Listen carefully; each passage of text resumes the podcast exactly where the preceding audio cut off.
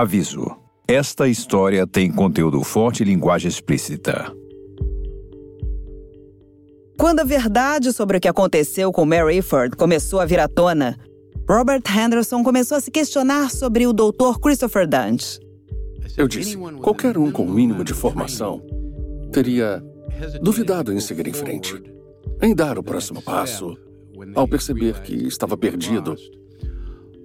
Ou será que poderia ser um impostor tentando se passar por um médico ou cirurgião? Ele começou a investigar. Consegui uma cópia de uma foto que ele enviou com a matrícula. Eu liguei para o Dr. Kevin Foley, que era seu mentor quando ele esteve com bolsa de estudos em Memphis, no Tennessee. E você falou com o Dr. Foley? Sim, eu falei com ele. Ele me disse, basicamente, que durante sua supervisão não notou nenhum problema com o Dr. Dante. Henderson não conseguia entender como um cirurgião tão incompetente tinha conseguido fazer a residência. Ele decidiu se certificar. Eu falei: posso te mandar uma foto da ficha dele para saber se nós estamos falando da mesma pessoa e confirmar que não tenhamos um impostor circulando na nossa comunidade? Ele disse: claro, e então eu mandei a foto. Minutos depois, Foley confirmou que o médico na foto era de fato Christopher Dante e que tinha se formado em medicina. Tinha concluído a residência em neurocirurgia. Além de ser doutor, ainda era PhD. É uma história inacreditável. É difícil de entender que esse cara era meu melhor amigo e que ele era o meu colega de quarto. Cooper Bailey era colega de quarto de Chris em Memphis quando terminou o colegial. Cooper sabia que Chris Dante era um amigo inteligente e motivado, ainda que um pouco distraído. Sabe, ele era atlético, estava em boa forma. Ele era bonitão, as mulheres gostavam dele, era estudioso. Ele era, sei lá, o típico americano, é o que ele era. Se o Dr. Henderson teve dificuldade em acreditar que Dante era médico, as pessoas que o conheciam há muito tempo, como Cooper Bailey, teriam dificuldade para acreditar no médico que tinha se tornado. Da maneira que a mídia abordou, ele acabou sendo rotulado como Doutor Morte. Quer saber? Isso é o que ele é, foi o que ele se tornou. Mas eu não conheço Doutor Morte. Na verdade, eu conheço Chris Dunch. You know, I know, I know Chris Dunch.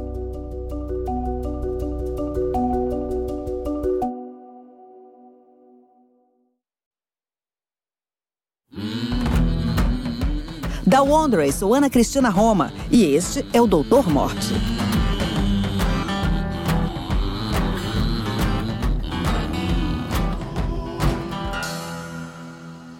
Este é o segundo episódio, Chris e Jerry. Os pacientes que confiaram em Christopher Dante tinham boas razões para isso. Tinha chegado no setor cirúrgico de Dallas com carteiras impecáveis especializado em coluna por uma das melhores instituições do país, e trabalhou duro para isso. Ele nasceu em Montana, mas sua família se mudou para Memphis, Tennessee, quando estava no ensino médio. As quatro crianças de Dante estudaram na escola cristã evangélica, em Córdoba, subúrbio de Memphis. Muitas das crianças de lá eram filhos de médicos, advogados e CEOs. O pai de Chris era fisioterapeuta e a mãe dona de casa. A família dele não era tão abastada quanto a de seus colegas. Mas isso não incomodava, especialmente por se destacar no futebol americano. Ele jogava como defensor e como linebacker no ICS Eagles. Uh, Chris era muito decidido e era bonitão. Michael Francis também estava no time e era o melhor amigo do irmão mais novo de Chris. Ele lembra de Chris como um adolescente agitado, que muitas vezes lhe gerava alguns problemas. Lembro que íamos jogar contra o time com o melhor ranking, com a Brentwood Academy. Era nosso primeiro jogo do ano e éramos um dos melhores times do estado. E era uma tarde de sexta-feira. Estavam na casa de Chris se preparando para a partida que jogariam à tarde. O Chris estava, sei lá, empolgado, envolvido, como você queira dizer. Ele estava completamente maluco gritando, não com as pessoas, ele estava gritando de animação. Enfim, o pai dele chegou e ele era bem maior que o Chris e que todo mundo. era um ex-jogador de futebol e missionário. E ele era o tipo de pessoa que não tolerava idiotice de ninguém, sobretudo que fossem insolentes. Uma vez, o Chris estava falando tanto que o pai pegou ele pelo cabelo e o levantou uns oito centímetros do chão. O pai de Chris poderia ser severo, mas no fim das contas era uma pessoa dedicada à família. Outro colega do time que quis manter o anonimato descreveu Chris. Não era que ele gostasse de brigar, mas era muito competitivo. E eu não me lembro de algum dia tê-lo visto nervoso ou com raiva de alguma coisa. Ele, ele só tinha seu objetivo, seu, seu foco nesse objetivo e no que fosse para conseguir o que ele queria. Foi uma coisa que eu escutei repetidas vezes. Christopher era um homem motivado. Quando punha na cabeça que ia fazer algo, queria fazê-lo melhor do que ninguém. Nem que fosse beber. Para falar a verdade, o Chris era o tipo de pessoa que queria tomar uma cerveja mais rápido que todo mundo, sabe? Ou lutar. Quando ele coloca uma coisa na cabeça, ninguém consegue segurá-lo. Tipo, vou derrotar Cooper em uma luta. Ou levantar peso. Eu vou vencer Cooper no levantamento de peso. E ele nunca desistia. Depois do colegial, Dante foi para uma universidade em Jackson, Mississippi, através de uma bolsa de esportes. Foi uma grande conquista, mas não o suficiente para ele. Logo, ele estaria de olho em algo maior: a primeira divisão do Colorado State Rams. Ele não foi escalado, mas fez um teste e foi escolhido no time, coisa que poucos conseguiam, com alguns jogadores que também não haviam sido escalados. Foi no Rams que ele conheceu Chris Dozois. Chris também era linebacker e nós estávamos no degrau mais baixo do time com os novos jogadores e nós estávamos na mesma e nós meio que tínhamos essa afinidade, sabe? Nós dois concordávamos com a filosofia do rock balboa, de nos prepararmos para encarar a temporada. E então começamos a trabalhar juntos e foi aí que eu tive a chance de conhecer a ética de trabalho que ele tinha.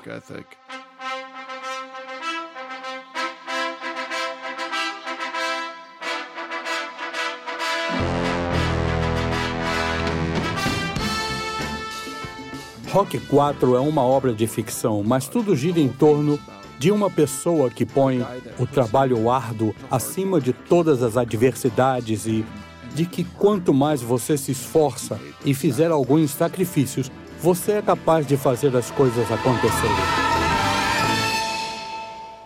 Na verdade, foi inspirador para mim porque, na minha cabeça, eu achava que eu era quem mais se esforçava no time e descobri que tinha outro nível de dedicação.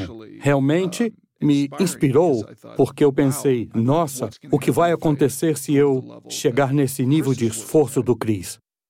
Chris não era um atleta talentoso, mas se determinou a trilhar um caminho de sucesso no futebol americano. Ele não queria ser apenas um linebacker, ele queria ser o linebacker. Eu me lembro de um dia em que estávamos fazendo um treino e nesse dia ele estava com uma certa dificuldade. Ele fez uma tentativa, errou feio e falou: Treinador, me deixa tentar de novo. Ele errou feio outra vez e falou: Treinador, eu juro que vou conseguir.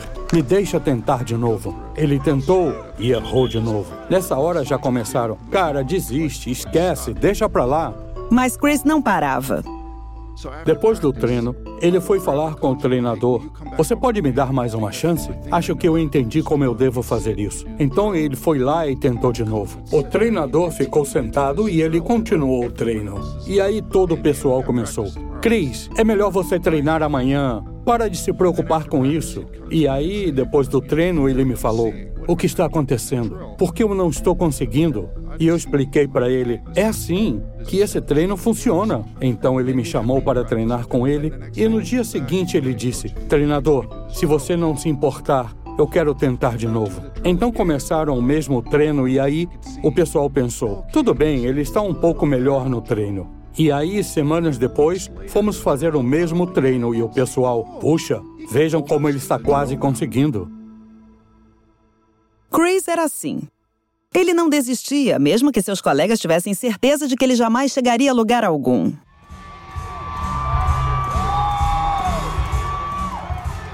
Os dois trabalharam no verão como seguranças dos shows no anfiteatro Red Rocks.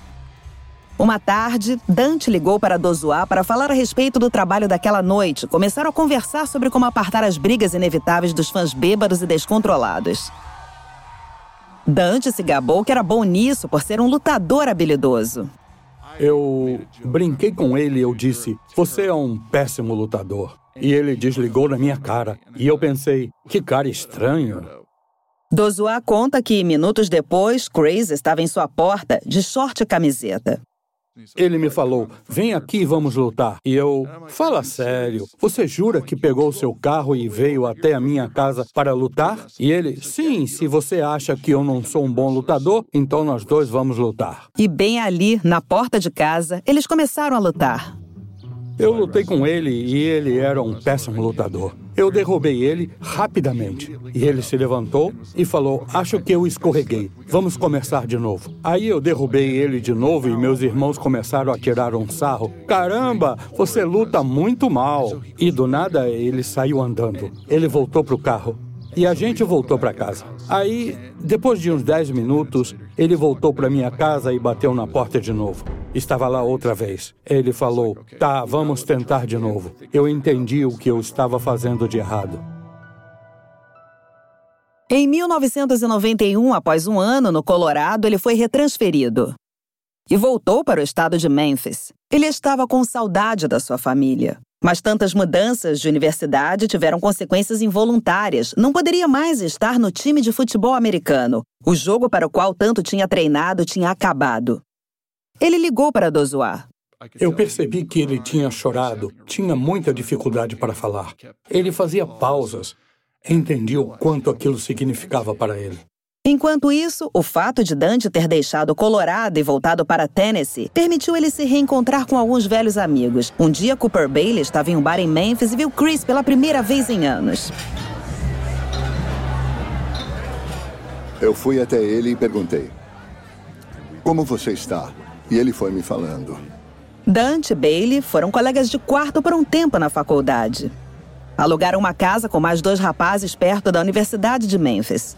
Bailey lembra que Dante era um bom colega de quarto, mas que tinha um hábito desagradável. O que os jovens fazem em uma casa cheia de caras que gostavam de badalar juntos e que normalmente bebiam antes de sair. Todos nós bebíamos alguma coisa antes de sair para esquentar os motores, todos juntos. E o Chris começava a correr na casa inteira. Cadê minhas chaves? Quem as escondeu? Onde elas estão? Bailey diz que isso acontecia sempre, se tornou piada entre eles. 20 minutos depois eu dizia: O que você está fazendo, cara? Vamos logo. E ele: Vocês esconderam minhas chaves. E eu: Não, cara, e a gente não vai mais te esperar. Aí todo mundo se levantava, ia em direção da porta, e quando abriam a porta, o que tinha lá? O chaveiro dele. Isso acontecia o tempo todo.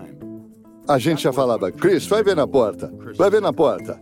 Eu pensava: Nossa, eram coisas desse estilo que a gente brincava com ele. E ele falava: No trabalho eu vou cortar a cabeça das pessoas e vou operá-las. E eu, Chris, se eu for parar no hospital, a gente brincava: Você nunca vai pôr as mãos em mim. E ele: Por quê? Você sabe que eu sou inteligente. E eu: Porque você é o tipo de cara que vai acabar costurando a minha cabeça com alguma coisa dentro dela que você esqueceu.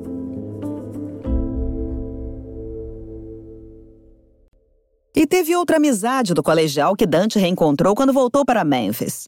Jerry Summers. Eu conheço o Jerry há mais tempo do que o Chris o conhece. Eles estudaram juntos no colegial, jogaram nos mesmos times, então tinham essa conexão que eu não tive com eles. Mas eu era amigo do Jerry tanto quanto ele, ou até mais, então. Como Cooper Bailey, Chris e Jerry se conheceram no campo de futebol, no colegial.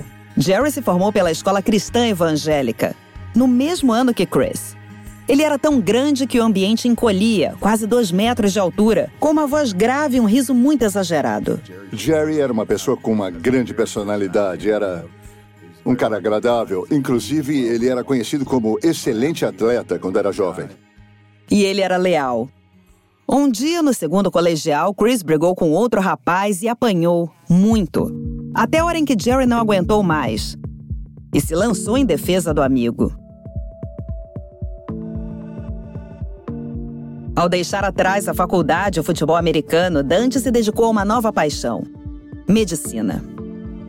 Em 1995, ele entrou na Universidade do Tennessee. Até então, Chris Dozois havia perdido contato com Dante. Mas através do irmão de Dante, ele soube o que seu amigo estava fazendo. Eu lembro dele me dizendo: o Chris vai se tornar um neurocirurgião. Ele quer ser neurocirurgião. E eu, claro que ele quer ser um neurocirurgião, da mesma forma que quer ser o linebacker. Na Universidade de Tennessee, Chris se tornou uma estrela eminente na residência de neurocirurgia. O laboratório onde trabalhava estudava células tronco que poderiam combater células malignas de tumores cerebrais. Mas Chris pensou que as células tronco em seu laboratório poderiam ser usadas para outros fins. Poderiam revitalizar discos danificados de pessoas que sofrem de dores nas costas. Ele patenteou esta nova tecnologia de célula tronco para os discos intervertebrais junto com outros dois cientistas do laboratório. Ele captou dinheiro de investidores e fundou uma empresa com alguns de seus supervisores. Tudo durante sua formação cirúrgica. Quando Chris estava na residência de neurocirurgia, ele e Jerry Summers saíam juntos quase todos os dias. Uma amiga deles, Jennifer Miller, conta que sempre paravam na casa de Chris para beber. Ela conta que um dia. O Chris estava vestido de branco. De guarda-pó branco que tinha escrito Christopher Dante, doutor e PhD. E eu pensei, ai meu Deus, esse cara é mais inteligente do que eu pensava.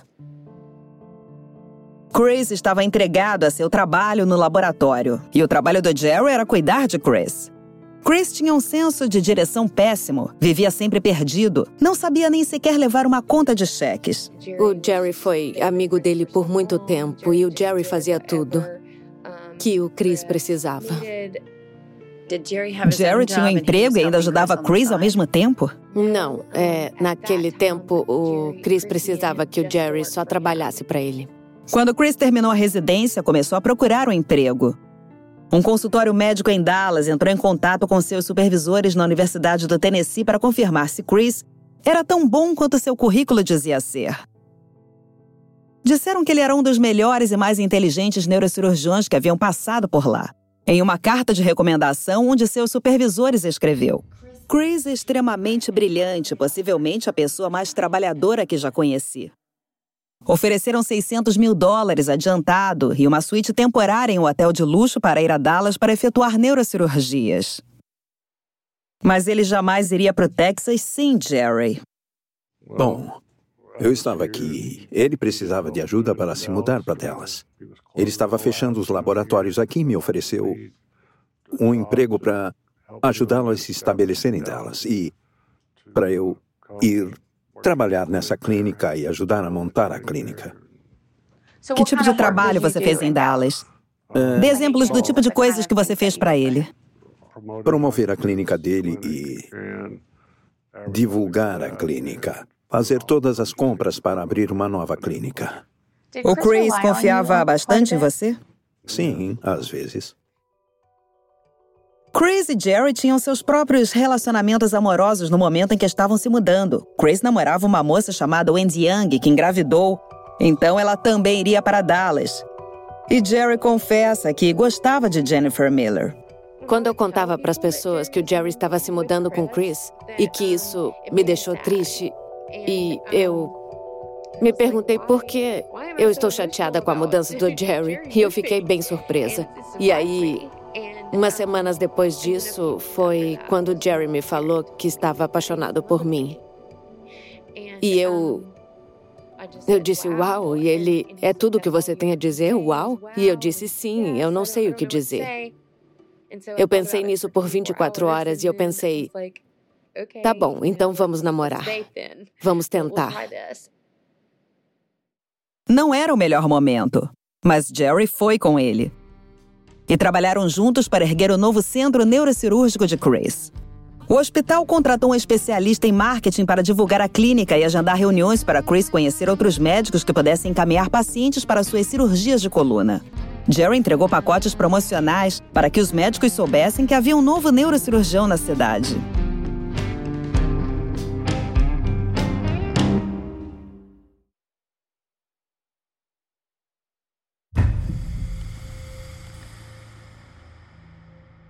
Chris fez somente seis cirurgias em seus primeiros meses, mas falou a Jerry que estava rumo a construir o um império. Ele estava pretendendo dominar dela, sabe? Queria fazer coisas grandes e ter muito sucesso. Jerry também estava tentando administrar a vida pessoal de Chris. Ele era esquecido e deixava marcadores sem tampa por todos os lados, estragando os móveis do hotel. E. O Chris destruía os carros dele e o Jerry tinha que pegar os carros e levá-los para a funilaria o tempo todo. O Jerry estava sempre arrumando as bagunças do Chris. E o Jerry estava tentando mantê-lo na linha para que ele não perdesse seu emprego. Nos primeiros meses, os chefes de Dante pareciam satisfeitos de tê-lo a bordo. Em setembro de 2011, ele foi citado em uma revista hospitalar em um artigo sobre dor nas costas. Falaram inclusive em colocar seu rosto em outdoors. Para todos os efeitos, o Dr. Dante tinha uma brilhante carreira pela frente como neurocirurgião. Jennifer Miller estava indo visitar Jerry em fins de semana alternados e se falavam pelo telefone regularmente. Mas em uma das ligações, Jerry deu notícias surpreendentes a Jennifer. Era janeiro, eu acho. E o Jerry disse: Olha, o Chris vai me operar. E eu disse: O quê? Mas onde? E ele disse: No meu pescoço. Jerry disse a ela que Chris trataria uma velha lesão esportiva que piorou após um acidente de carro. Eu não quis emanar energias negativas a respeito da cirurgia, mas eu falei para ele: Tem certeza? Essa foi a minha resposta: Tem certeza? Ele disse que sim. Eu disse: Tá bom, então. Por favor, me diga quando será que eu vou com você para te dar um apoio. Jennifer chegou na noite anterior. Jerry foi buscá-la. Quando entrei no carro, no aeroporto, ele disse: Vamos jantar? E eu disse: Claro. Ele perguntou o que eu queria e me disse que queria comer um filé. Os dois foram jantar, entraram em um bar e assistiram ao time de basquete da Universidade de Memphis contra o Southern Mississippi.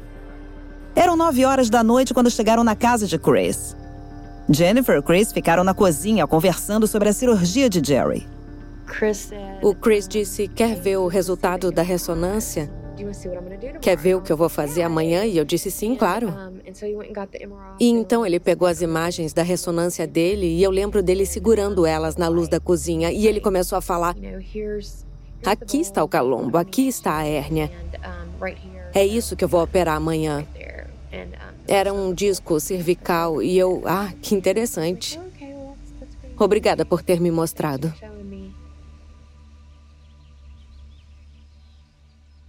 Na manhã seguinte, Jennifer foi ver se Jerry estava acordado. A luz estava apagada e eu olhei para ele e disse: É hora de acordar. E ele: Estou acordado. Eu lembro que eu pensei: Ai meu Deus, será que ele dormiu? Então eu levei ele para o hospital e ele. Ele saiu do carro e, e entrou no hospital. Antes disso, ele me deu um beijo, um selinho, e ele disse: Eu te amo, e eu, eu também te amo. Te vejo daqui a algumas horas. Jennifer voltou para casa e deu uma carona a Chris até o hospital. Eu voltei para casa e tive uma sensação desconfortável. Jennifer e Wendy, a namorada de Chris, foram almoçar juntas enquanto esperavam. A mãe do Jerry me ligou durante o almoço e disse: Onde você está? E eu almoçando, estou fora. E ela disse: Tem algo errado. O Jerry está na UTI. Quando Jerry acordou, não sentia nada do pescoço para baixo. Não se mexia. Chris disse a Jennifer que era devido a um sangramento inesperado e que tinha perdido muito sangue durante a cirurgia, mas que ficaria bem. O Chris levou ele de volta para a cirurgia por volta da meia-noite. E eu me lembro de estar de volta em casa por volta das 10 da noite. E o Chris falou: o inchaço na coluna não está diminuindo. E eu preciso aliviar a pressão.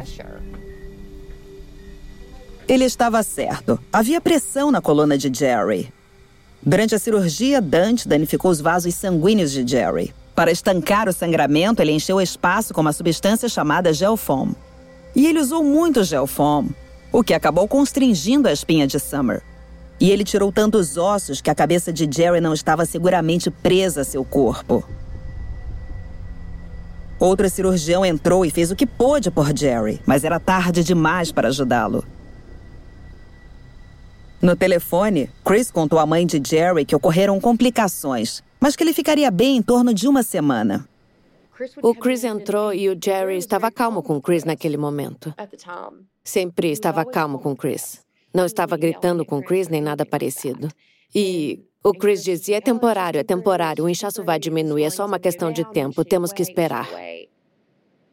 A enfermeira de Jerry na UTI disse depois que sentiu Chris incrivelmente despreocupado quando entrou no quarto de Jerry. E ele não dizia ao amigo o que tinha acontecido. Jerry dizia à enfermeira: Sei que tem algo errado, sei que tem algo errado. A essa altura já tinha se tornado evidente que ele não se recuperaria? Não, eu ainda acreditava, ainda acreditava que seria temporário, que era só temporário. E eu ia até a casa do Chris depois de estar no hospital durante o dia. Eu chegava lá de noite e jantava com a Wendy e o Chris. Ela fazia o jantar, nos sentávamos para comer e conversávamos sobre algumas coisas. Falávamos sobre a cirurgia, é claro, e que o Jerry ia melhorar. Ele ficou na cama por dias, primeiro bravo e depois deprimido. Às vezes ele chorava.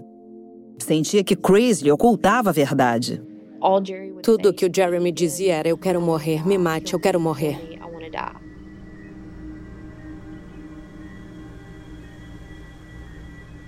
Se Jerry dormia, não era muito. Então um dia deu alguma coisa nele. E ele começou a gritar. Ele estava lá com as enfermeiras e disse: É ela. Nós cheiramos três papelotes de cocaína na noite anterior à cirurgia e fizemos uma orgia. Jennifer ligou para Chris para conversar com ele como cirurgião de Jerry e como seu amigo. Eu disse: tem algo errado com Jerry. Este incidente de Jerry Summers gritando sobre uma festa regada a cocaína com Dante na noite anterior à cirurgia se repetiria por várias vezes. Mas quando chegou a hora de Jerry prestar depoimento, ele disse que tinha inventado as acusações para atrair a atenção de Chris. Ele só queria respostas. Eu é, acabei de acordar e. Eu. Só queria ver o Chris. Eu estava furioso, gritando. Queria que ele estivesse lá. E disse algo como que ia contar para alguém que ele estava sob efeito de drogas. Algo desse tipo. Não lembro exatamente do que eu disse, mas eu disse isso só para que ele o escutasse e me deixasse falar com ele. Logo após isso, a mãe de Jerry chegou a Dallas. Ela e Jennifer começaram a se desentender. E então, sua mãe disse que Jennifer não era bem-vinda e a tirou da lista de visitas. A partir de então, eu fui proibida de entrar no hospital. Miller voltou para Tennessee, de coração partido, confusa. Após isso, o médico deu a notícia a Jerry Summers de que ele estava com paralisia permanente que passaria o resto da vida em uma casa de repouso. O Chris chegou a se mostrar frustrado com o resultado da cirurgia?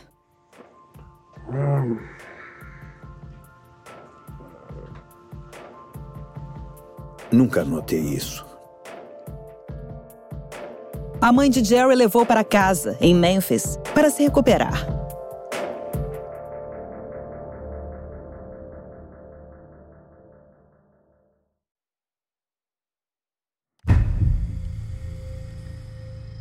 Jennifer queria ver Jerry assim que ele voltou para Memphis, mas nem sequer sabia onde ele estava. Passaram cinco meses. Ele voltou para cá, mas era um grande segredo saber onde ele estava. Eu tentei superar isso e, e seguir em frente.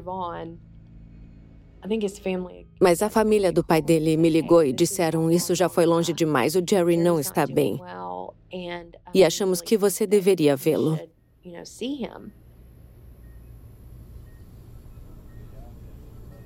Ao abrir a porta do quarto, ela ficou chocada com o que viu.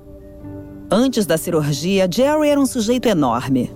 Ele estava só pele e osso e ele não comia. Então eu fui ao hospital para vê-lo e eu fiquei muito feliz quando eu pude vê-lo. Eu pedi a Deus, por favor, me deixe vê-lo de novo, eu quero cuidar dele.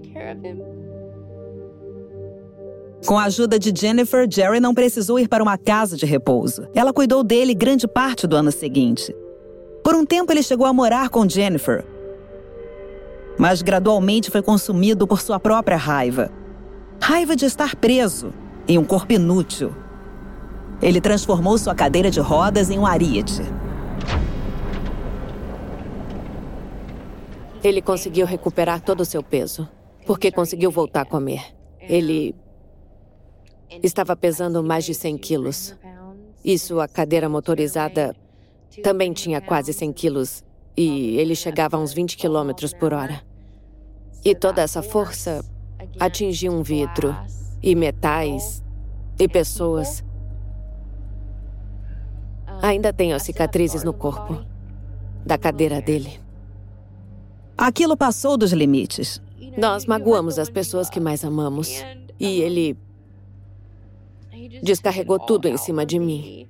As frustrações dele com tudo o que aconteceu e com que a sua vida tinha se transformado e com as pessoas que o abandonaram e, sabe, com as pessoas que não o visitavam e tudo isso.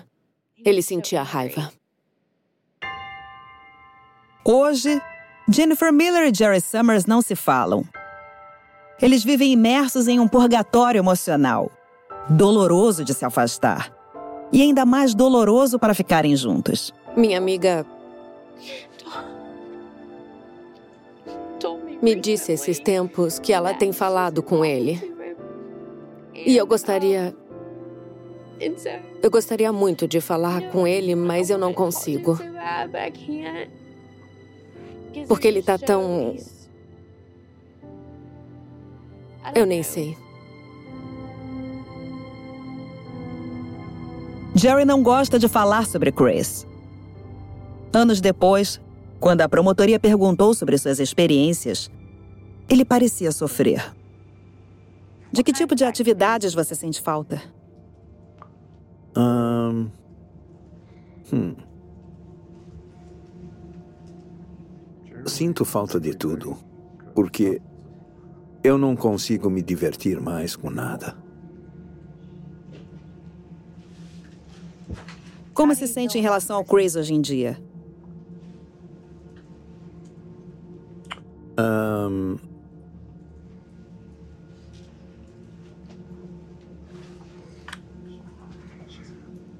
eu não sei. Eu não sei mesmo.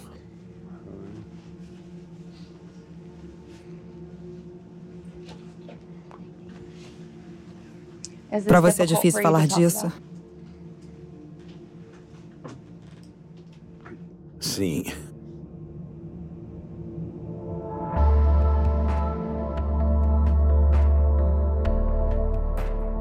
No mês de fevereiro, eu visitei Jerry em um pequeno apartamento no centro de Memphis, que ele divide com um cachorro chihuahua chamado Estela. Ele precisa de cuidadores 24 horas, mas o flagrei sozinho ao cair da noite, entre os turnos da tarde e da noite. O corpo dele havia caído para trás em uma cadeira de rodas. Estela estava no colo dele e balançou o rabo com alegria quando eu entrei. Não a deixe cair, ele disse. A pata esquerda dianteira estava com uma tala roxa ela tinha quebrado devido a uma queda sobre um chão de madeira. Ele me disse que tinha prestado seu depoimento sob juramento e que não tinha mais nada a dizer. Mas quando eu fiz algumas perguntas, ele respondeu e nós conversamos por 20 minutos. Eu não percebi a raiva que Jennifer tinha conhecido. Senti apenas resignação. Ele disse que tentava não pensar mais em Dallas. Ele olhou pela janela. Sabia que Chris mal sabia dirigir um carro e, mesmo assim, acreditou que seu amigo estava mais preparado para a neurocirurgia. Perguntei se Chris o havia visitado em Memphis. Apenas uma vez, ele disse, quando estava na cidade três anos depois da cirurgia. Ele mostrou as fotos de seu filho a Jerry. Não éramos melhores amigos como as pessoas dizem, ele me falou. Conforme ele falava, eu fazia carinho na orelha de Stella.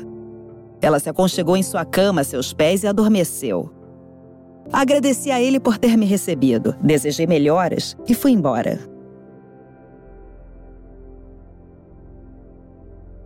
O amigo de Dante do estado do Colorado, Chris Dozois, saberia anos depois como a carreira de Dante se destruiria dramaticamente. Primeiramente, ele teve dificuldade para conciliar o Chris que conhecia com o que fazia mal às pessoas, até mesmo a seu melhor amigo. Mas então ele se lembrou do linebacker, que jamais aceitou o fato de não ter tido sucesso nos treinos. Bastava ele ter se esforçado mais. Ele apenas precisava ser como Rock. Já viu aquele filme da criança que nasce com vários dons e consegue tudo com facilidade? É uma história chata. Ela não vai inspirar ninguém. A pior parte é que era alguém de quem eu falava para meus filhos. Eu contava as histórias de Chris Dutch, trabalhando, de como ele trouxe para essa área e de como ele me fazia sair à noite ou às vezes até mesmo de manhã.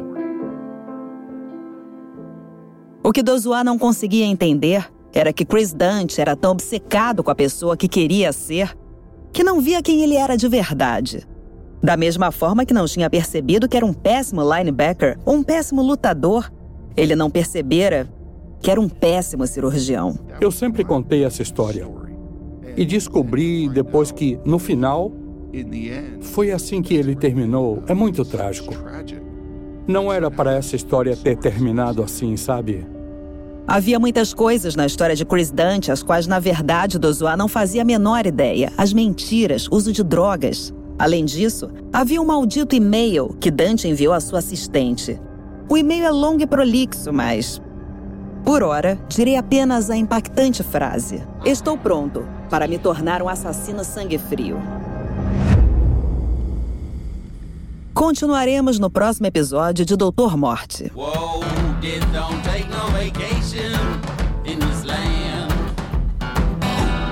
Esta é a segunda parte de seis episódios de Doutor Morte, uma minissérie investigativa sobre o sistema que falhou ao proteger 33 pacientes em Dallas. Doutor Morte foi escrito e pesquisado por Laura Beale e apresentado por mim, Ana Cristina Roma. Engenharia de som por Jeff Smith. Nosso consultor de histórias é Jonathan Hirsch. O produtor associado é Palavi Cotomasso. Produção executiva de George Lavender, Marshall Lowy e Hernan Lopes, do Wondery.